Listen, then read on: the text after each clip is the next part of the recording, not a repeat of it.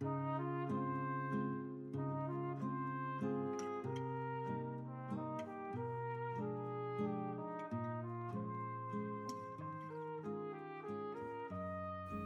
家好，欢迎收听生活减速带，我是阿诺。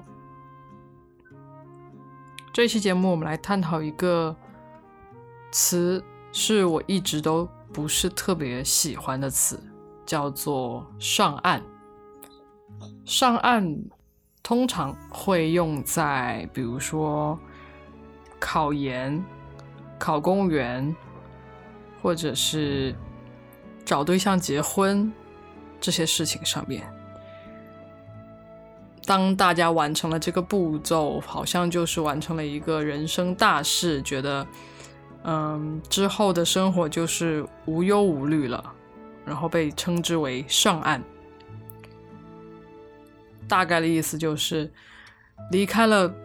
悲苦境地，来到一个让人感觉到幸福和光明的地方。当然，我一直对这两个。字持非常怀疑的态度，因为我认为没有什么地方是永恒的，会令人感觉到幸福和光明的。这样的地方是不存在的。所以当别人用到这个词的时候，我就会非常警惕。我也基本上不会用这个词。但是为什么上岸会给我们这么巨大的吸引力呢？我觉得首先就是上岸就是一个。会被人认可的，会被大众认可的目标，就是所有人都觉得你只要考上研了，然后就有了一个好的前途，有了一个光明的未来。考上了公务员呢，就是以后就是衣食无忧了，至少不会饿死，虽然也不会大富大贵，但是是非常稳定的一个生活。那。结婚当然是一样了，就是预示着你以后也会有一个很稳定的生活。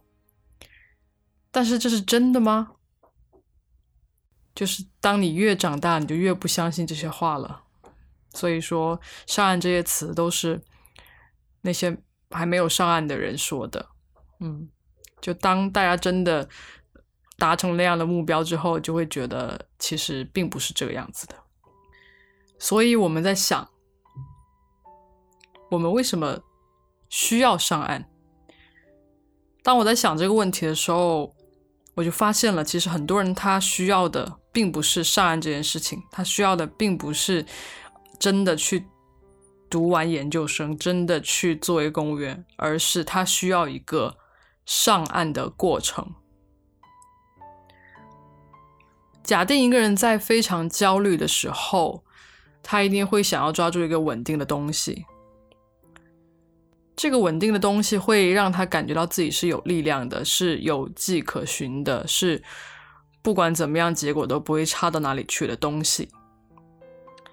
那刚刚讲到这几个类别的上岸目标都是非常的明确的，这些目标都是被大众认可的，无论你是怎么去选择，大家都会觉得这是一件不错的事情，所以大家你会得到。一个很好的支持，会有很多支持的力量。另外一个就是上岸的这个目标是有一系列的东西去帮助你达成的，它有很多可以参考的东西，比如说前人的经验，比如说很多的材料。你如果要去考研究生或者考公务员，你就会有很多很多的材料。很多复习资料，很多的考试的班会帮助你去达到这个目标。其实你自己需要操的心是非常非常少的。那包括你想要去找一个合适的人结婚，你只需要列一下你的标准，然后找一个红娘，找一个厉害的媒婆去帮你促成这段关系就可以了。所以这就是一个。很容易去达成的，或者说是风险较低的，你只要愿意去做，然后有一定的自控力去做就可以了。这就是一个不需要太多路径规划的事情。所以上岸给了我们一个更容易去享受的过程，它对比起那些需要探索的、不知道结果的事情，要简单的多，要稳定的多。所以，当一个人非常焦虑，或者是当这个环境非常焦虑的时候，很多人都会愿意去享受一个这样子的过程，因为好歹不管怎么样，你都会知道，你都会预估得到你的结果，要不就是能行，要不就是不能行。但是，当你去做一件需要探索的事情的时候，其实你会面对更多的未知，那这个结果是你无法预料到的。是无限多的，所以很多人其实本身就无法承受。所以说，很多人呢，他是需要上岸的过程的，而不是上岸本身。而当我们只是需要这个上岸的过程来证明自己也好，来抚平自自己的焦虑也好，但是你上岸之后就会变得非常的空虚，因为你并不是享受这个岸本身。所以你就会开始寻找更多的目标，但是呢，你又习惯了去做路径依赖，你习惯去找那些大众认可的目标，以及你习惯去找那些能够有参考系去执行的目标，所以你就一直在享受这样子的过程，一直在焦虑中切换着目标，虽然你达成了很多。但是最后你会发现，其实没有一件是你自己真正想要达成的。迷恋上岸的过程会让我们对未知的目标失去想象力，你会觉得越来越无趣了，因为你所有的东西都是能够看得到结果的，你所有的东西都是有迹可循的，你可以知道，你就是要根据这样的解题思路来解题。你对其他的东西完全一点想象力都没有，那么我们要怎么样去摆脱这种，或者是识别这种对上岸的过程的迷恋呢？首先，第一点就是我们必须要充分的理解什么是岸。当然，我觉得岸并不是一个不好的词，就是，嗯，我们这里。讲的案就是说一件你在未来的很长一段时间里面都要去做的事情，但是很多人在选择要上这个案的时候，并不理解这个事情是什么，而是觉得大家都觉得这个事情很好，那我去做到了就表明我很好。所以首先我们必须要充分的理解这个案是什么。你要问自己两个问题，第一个问题是。如果这件事不被很多人认可，你还会去做吗？第二个问题是你是否愿意承担去探索的风险，就是在这个过程中去探索的风险。如果你都不愿意，那么我觉得这个案就是并不是你自己真正想要去做的事情，它很有可能只是你去排遣焦虑的一种工具。你只是想通过这个事情来证明你自己，或者是来获得一些大众的认可。那如果你一直只是在寻求大众的认可的话呢？你很难去找到一个真正会让你自己喜欢和想要的事情。而我们只有找到了那个。自己真正喜欢、想要的事情，你才会去抛弃掉自己对大众的认可的这种渴望，因为只有你去做你自己想要做的事情，这种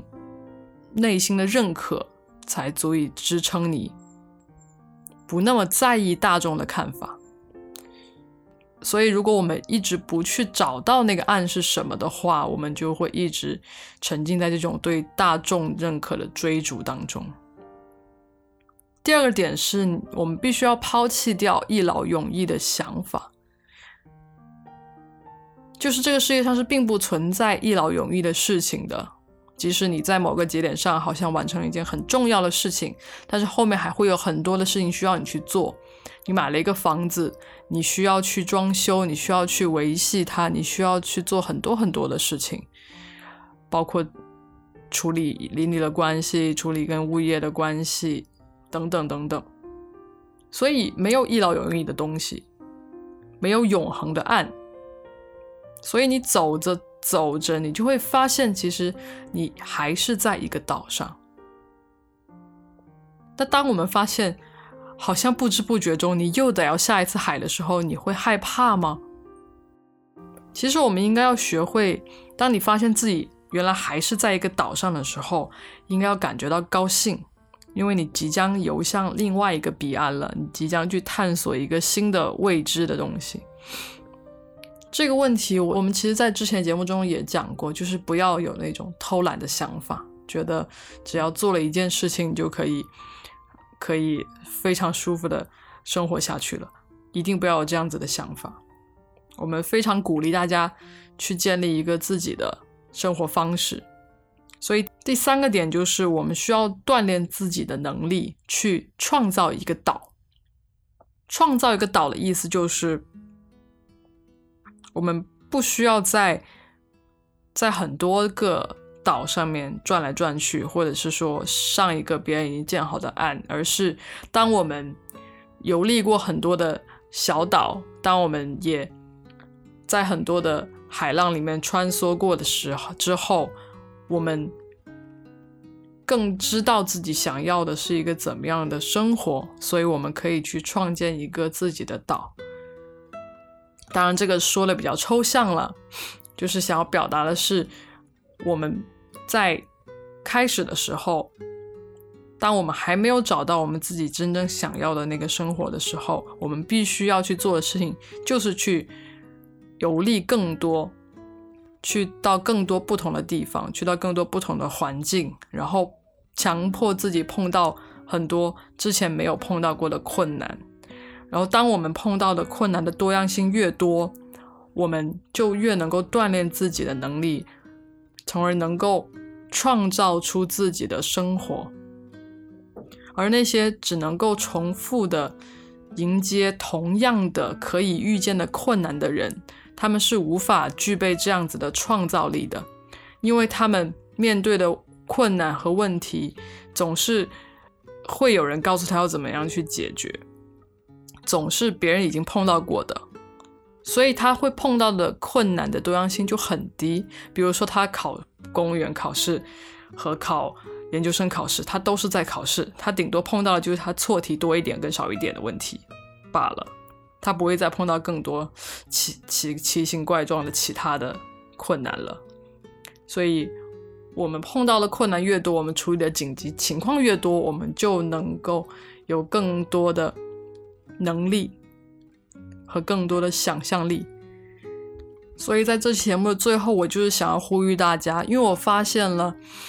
很多很多的人，我觉得他们都有非常好的潜力，但是他们因为自己感觉到焦虑和现在时代的焦虑的问题，他们却没有去真正的探索自己想要的东西是什么，而只是追逐一个大众认可的。好的东西，而当那些非常有能力的人全部都去追逐一些大众认可的好的东西，而不在乎自己想要的是什么的时候，我觉得这个世界就会变得非常的可怕。我觉得我们应该要鼓励更多的人去找到自己心目中的那个岸，和创造出自己心中的那个岛，而并不是只是。去享受那个上岸的过程，去用那个上岸的过程来证明自己，就是这个东西并不会对我们的世界有任何的价值，有任何的产出，它只是一个平衡焦虑的产物。所以我希望那些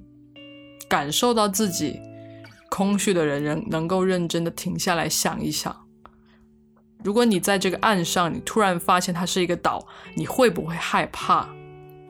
如果你感到害怕了，你还有没有勇气跳下海去上另外一个岸，或者上另外一个已知的岛？还是你只敢待在你现在的这个小岛上？这个你原来以为它是一个非常坚固的岸的小岛上。希望大家能够好好考虑一下这个问题。生活减速带，陪你慢下来。我们下期再见，拜拜。本节目由 Ten Sounds 制作，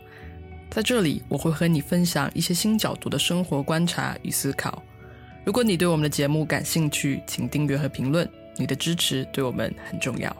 也欢迎加入听众群，跟我们一起互动哦。